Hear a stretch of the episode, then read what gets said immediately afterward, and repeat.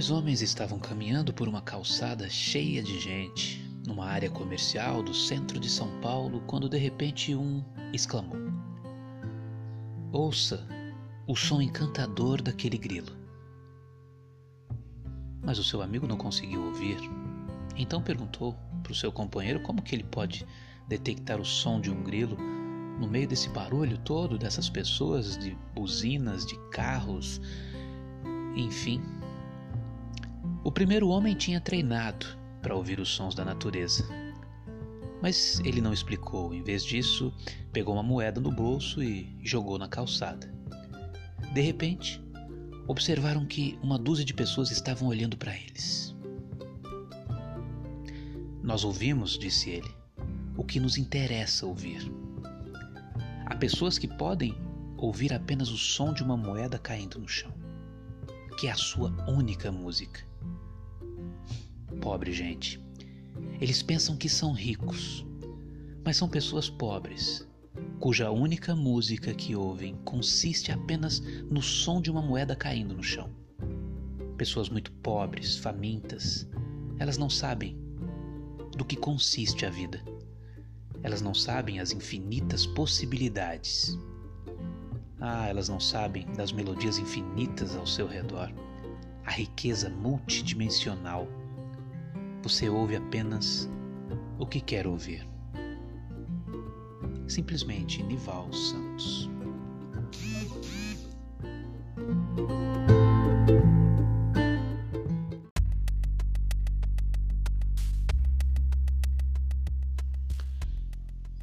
Vamos falar um pouco sobre o ego como falso centro. Então, uma criança, ela nasce sem qualquer conhecimento, sem qualquer consciência do seu próprio eu. E quando uma criança nasce, a primeira coisa da qual ela se torna consciente não é ela mesma. A primeira coisa da qual ela se torna consciente é o outro. E isso é natural, porque os olhos se abrem para fora, as mãos tocam os outros, os ouvidos escutam os outros, a língua saboreia a comida e o nariz cheira o exterior. Todos esses sentidos abrem-se para fora. O nascimento é isso. Nascimento significa vir a esse mundo, ou seja, o mundo exterior. Assim, quando uma criança nasce, ela nasce nesse mundo. Ela abre os olhos e vê os outros. O outro significa o tu. Ela primeiro se torna consciente da mãe. Então, pouco a pouco, ela se torna consciente do seu próprio corpo, que também é outro, também pertence ao mundo. Ela está com fome, passa a sentir o corpo. Quando sua necessidade é satisfeita, ela esquece o corpo. É dessa maneira que a criança cresce. Primeiro ela se torna consciente do você, do tu, do outro, e então, pouco a pouco, contrastando com você, com o tu, ela se torna consciente de si. Essa consciência é uma consciência refletida. Ela não está consciente de quem ela é. Ela está simplesmente consciente da mãe e do que ela pensa a seu respeito. Se a mãe sorri, se a mãe aprecia a criança, se diz você é bonito, você é linda, se ela abraça e a beija, a criança sente-se bem a respeito de si mesma. Assim, um ego começa a nascer. Por meio da apreciação, do amor, do cuidado, ela sente que ela é boa, ela sente que tem valor, ela sente que tem importância. Um centro está nascendo, mas esse centro é um centro refletido. Ele não é o ser verdadeiro. A criança não sabe quem ela é. Ela simplesmente sabe o que os outros pensam ao seu, ao seu respeito. Esse é o ego o reflexo, aquilo que os outros pensam.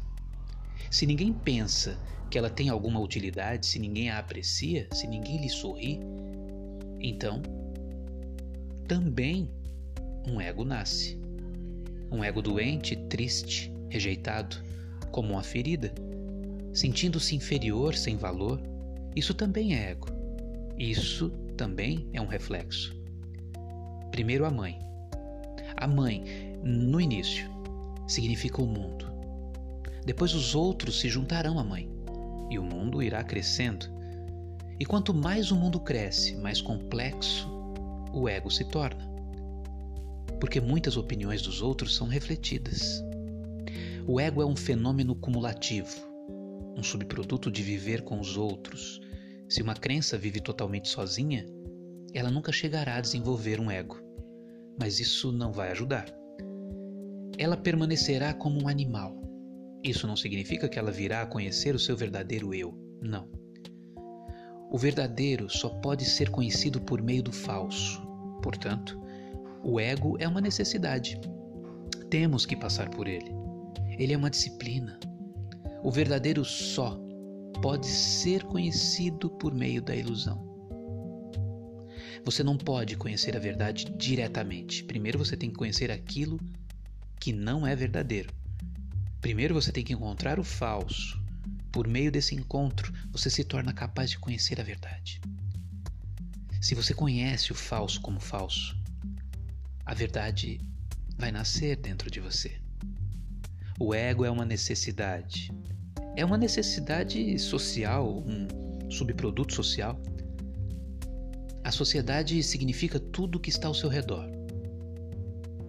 Não você, mas tudo aquilo que te rodeia. Tudo, menos você, é a sociedade. E todos refletem.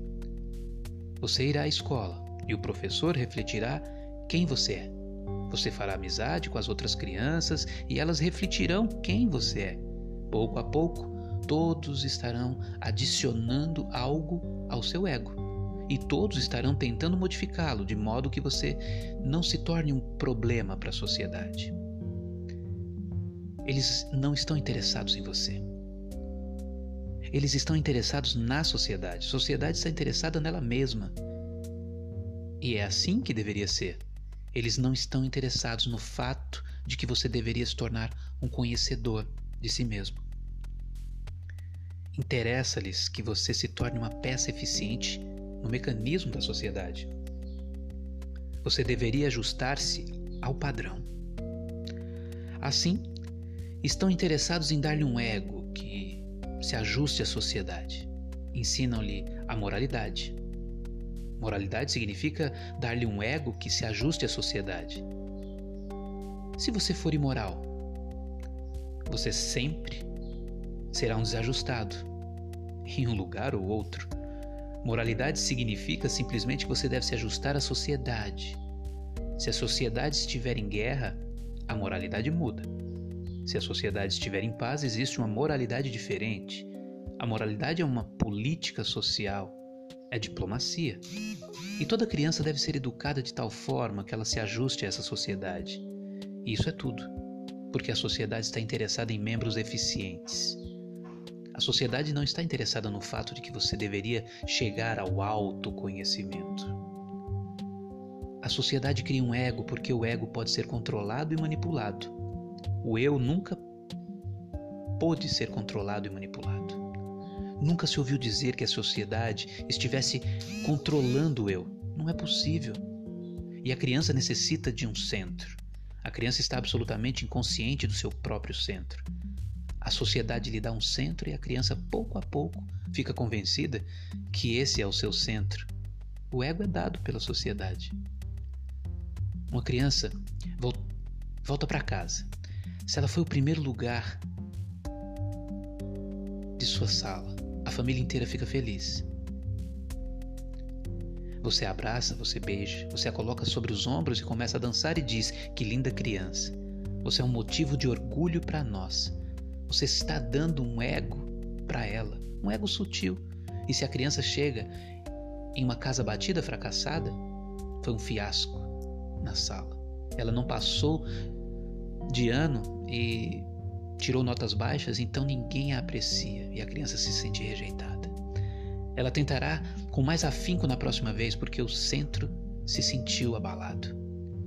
O ego está sempre abalado, sempre à procura de alimento, de alguém que aprecie, e é por isso que você está continuamente pedindo atenção. Você obtém dos outros a ideia de quem você é. Não é uma experiência direta, é dos outros que você obtém a ideia de quem você é. Eles modelam o seu centro. Mas esse centro é falso, enquanto que o centro verdadeiro está dentro de você. O centro verdadeiro não é da conta de ninguém. Ninguém modela, ninguém vem com ele. É você que nasce. Simplesmente, Nival Santos.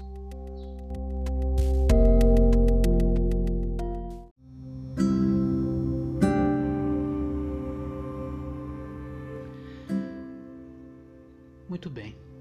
O que significa ser um buscador? Um buscador espiritual. Um conhecedor espiritual. Em primeiro lugar, significa duas coisas. Uma, que a vida, tal como é conhecida exteriormente, não é completa. A vida tal como é conhecida de fora não tem sentido. No momento em que alguém se torna alerta para o fato de que toda essa vida é uma coisa sem sentido, inicia-se ali a busca. Essa é a parte negativa. Mas a não ser que essa parte negativa esteja presente, a positiva não pode vir. A busca espiritual significa, em primeiro lugar, um sentimento negativo. Um sentimento de que a vida, tal como ela é, não tem sentido. Todo o processo acaba na morte. Pó sobre pó. Nada permanece conclusivo em si mesmo. Você passa pela vida em tal agonia, em tamanho inferno e nada conclusivo é alcançado. Esse é o lado negativo da busca espiritual. A própria vida o auxilia a chegar a Ele. Esse lado, essa negatividade, essa angústia, essa frustração, é a parte que o mundo está fazendo. Quando você se torna realmente desperto, para o fato da insignificância da vida tal como é vivida, sua busca comumente começa. Porque você não pode ficar tranquilo com uma vida sem sentido. Com uma vida sem sentido, cria-se um abismo entre você e tudo que é a vida. Uma brecha intransponível cresce, tornando-se mais e mais larga você vai se sentir cada vez mais desamparado. Então, a busca por alguma coisa significativa, feliz, é iniciada. Essa é a segunda parte. Essa é a parte positiva. Busca espiritual significa chegar a um acordo com a realidade atual, não com uma projeção sonhadora. Toda a nossa vida é apenas uma projeção, sonhos projetados. Ela não existe para conhecer o que é. Existe para se obter o que é desejado. Você pode tomar a palavra desejo como um símbolo do que nós chamamos de vida. A vida é uma projeção dos desejos. Você não está à procura do que é, está à procura do que é desejado. Você continua desejando e a vida continua sendo frustrante porque ela é como é. Ela não pode ser como você quer. Você fica desiludido, não porque a realidade seja antagônica a você, mas sim porque você não está em sintonia com a realidade, apenas com seus sonhos. Seus sonhos têm uma desilusão que te arruinam, enquanto você está sonhando tudo está certo. Mas quando qualquer sonho é alcançado, acabou. Tudo se torna desilusão. Busca espiritual significa conhecer essa parte negativa. Esse desejar é a raiz causal da frustração.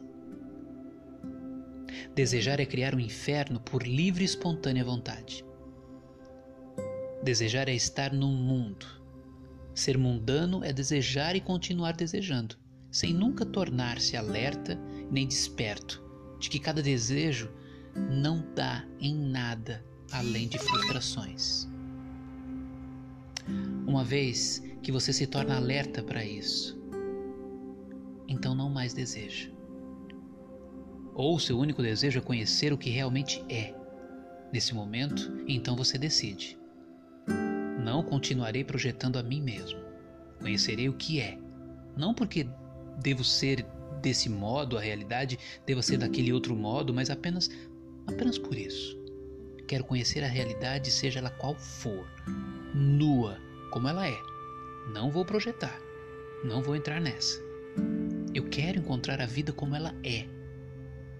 Positivamente. Busca espiritual significa encontrar a existência tal como ela é, sem desejo, sem qualquer desejo. No momento em que não houver nenhum desejo, o mecanismo de projeção não estará mais funcionando. Então, você poderá ver o que é. Uma vez conhecido este o que é, aquele que é, lhe dará tudo. O desejo sempre promete e nunca dá. Os desejos sempre prometem felicidades, êxtase, mas isso nunca vem. Cada desejo dá uma troca apenas de mais desejos. Cada desejo cria em seu lugar apenas desejos ainda maiores e mais frustrantes. Uma mente não desejosa é aquela que está engajada na busca espiritual. Um buscador espiritual é aquele que está completamente desperto para o absurdo do desejo e está pronto para conhecer aquilo que realmente é. Quando a pessoa está pronta para conhecer aquilo que é, a realidade aparece para todos os cantos, por todos os lados. Mas nós nunca estamos presentes. Nós estamos em nossos desejos, no futuro. A realidade está sempre no presente, aqui e agora. Mas nós nunca estamos no presente. Estamos sempre lá no futuro, nos desejos, nos sonhos. Estamos adormecidos em nossos sonhos, em nossos desejos. E a realidade, a realidade está aqui, agora. Quando esse sonho for interrompido e você, e você estiver acordado, para a realidade que está aqui agora, no presente, haverá um renascimento. Chegaremos ao êxtase, à satisfação, a tudo que sempre foi desejado e nunca alcançado. Simplesmente Nival Santos.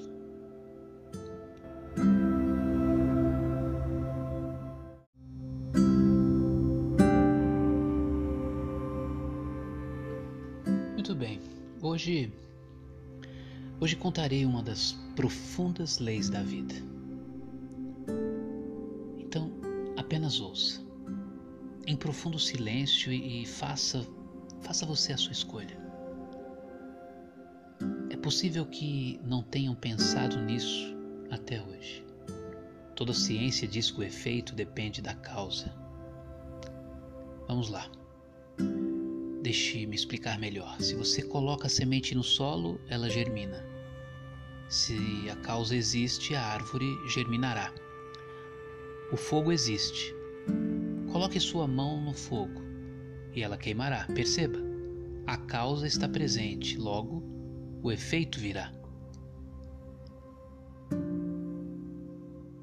Esta é uma das leis científicas mais fundamentais que a causa e o efeito têm o mais profundo elo, todo o processo da vida. Mas a religião conhece uma segunda lei, que é ainda mais profunda que essa. Mas se você não a tiver conhecido, experimentado, nesta segunda lei, que é mais profunda, vai parecer um tanto absurda. A religião diz: produza o efeito e a causa virá.